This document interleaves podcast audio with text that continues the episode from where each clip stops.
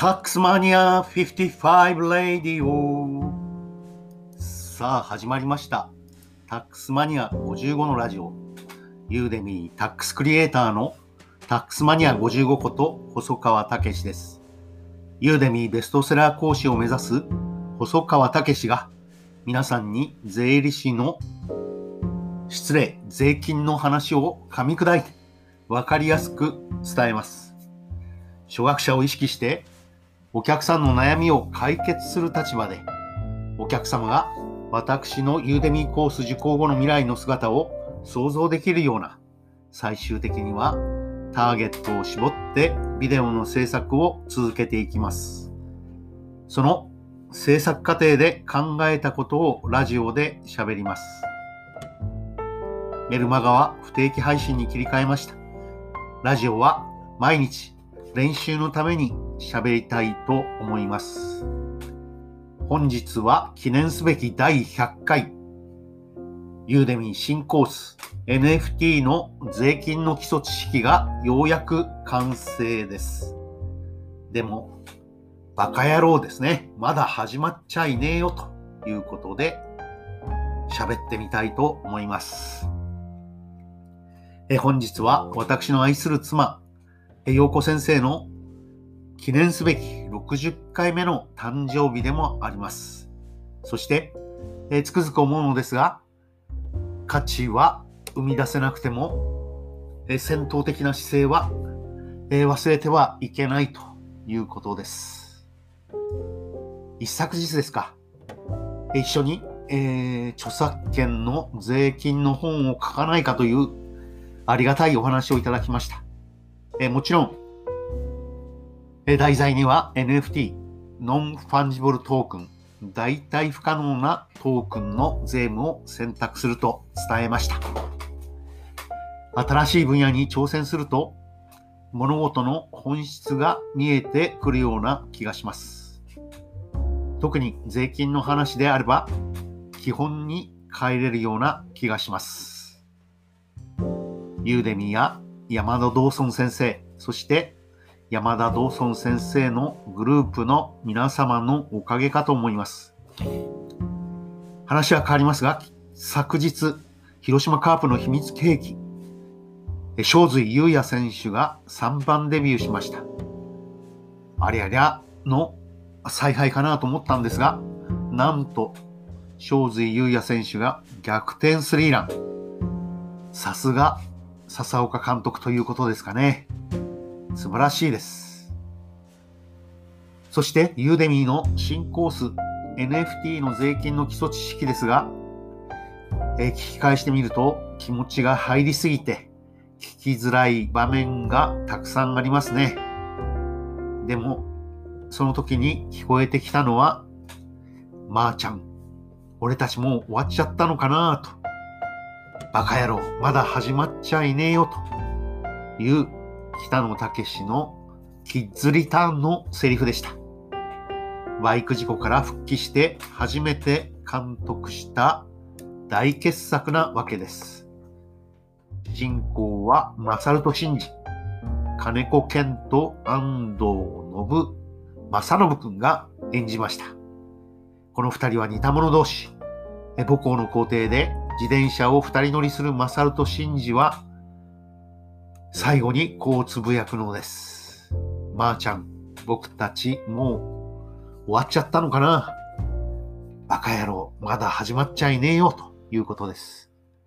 繰り返しですが、価値は生み出せなくても、戦闘的な姿勢は忘れてはいけません。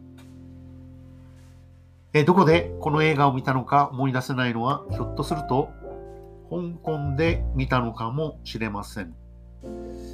香港でもその当時公開されていたのでしょうか。ボクサーとしての成功で、えボクサーとしての成功を自ら台無しにした少年と、ヤクザとしては筋を通そうとする自我が強すぎて失敗した少年のお話です。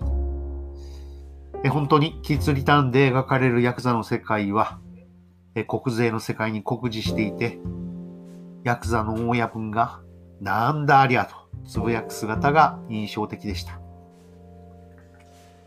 ひょっとすると、えずる賢く渡り歩く、渡り歩くだけの人が成功する世界なのかもしれません。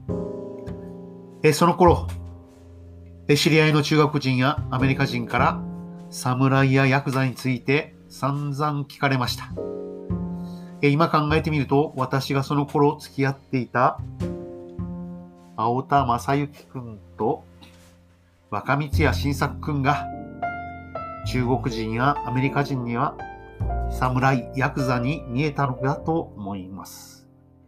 青田正幸くんは身長が190近くあって頭を反り上げていましたし、若道や新作くんはまだ現役で頭に曲げを言っておりました。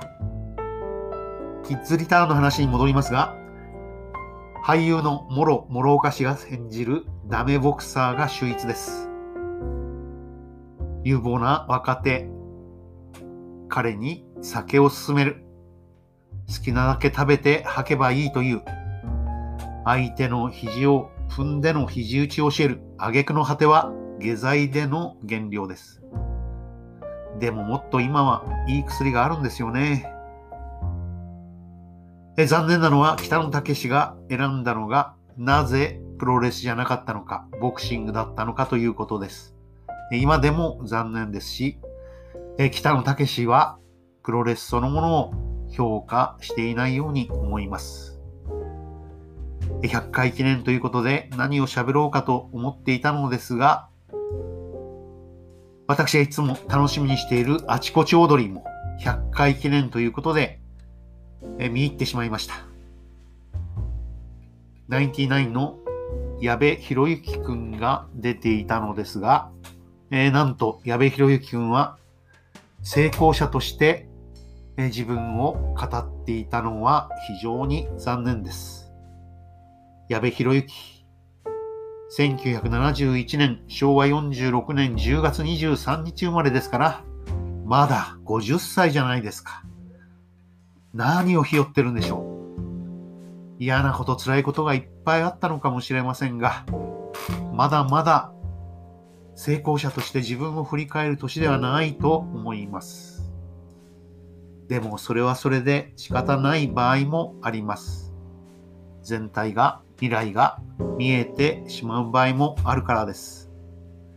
週刊プロレスのターザン山本がそのその当時非常に人気のあったコラムの中で上田馬之助選手との会話を書いていました。その2人の全盛期にもう自分たちは終わっていると記述しているのです。新日本プロレスが熱気のあった時代。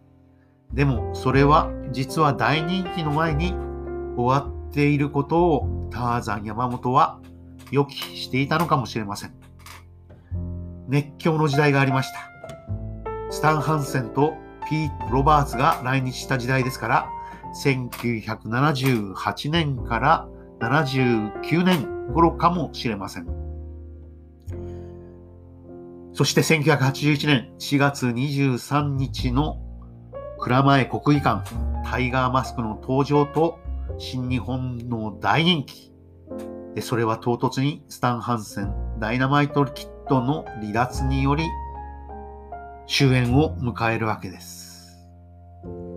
でもその前に新日本プロレスは終わっていたのかもしれません。ユーデミー新コース NFT の税金の基礎知識がようやく完成しましたので、え本日中に審査に出したいと思います。でも聞こえてくるのは、バカ野郎、まだ始まっちゃいねえよというセリフです。え本日はユーデミー新コースの NFT の税金の基礎知識がようやく完成ということで、気分が高揚し、フリートークにしてみました。タックスマニア55レイディオ本日も聞いてくれてありがとうございます。また明日聞いてくださいね。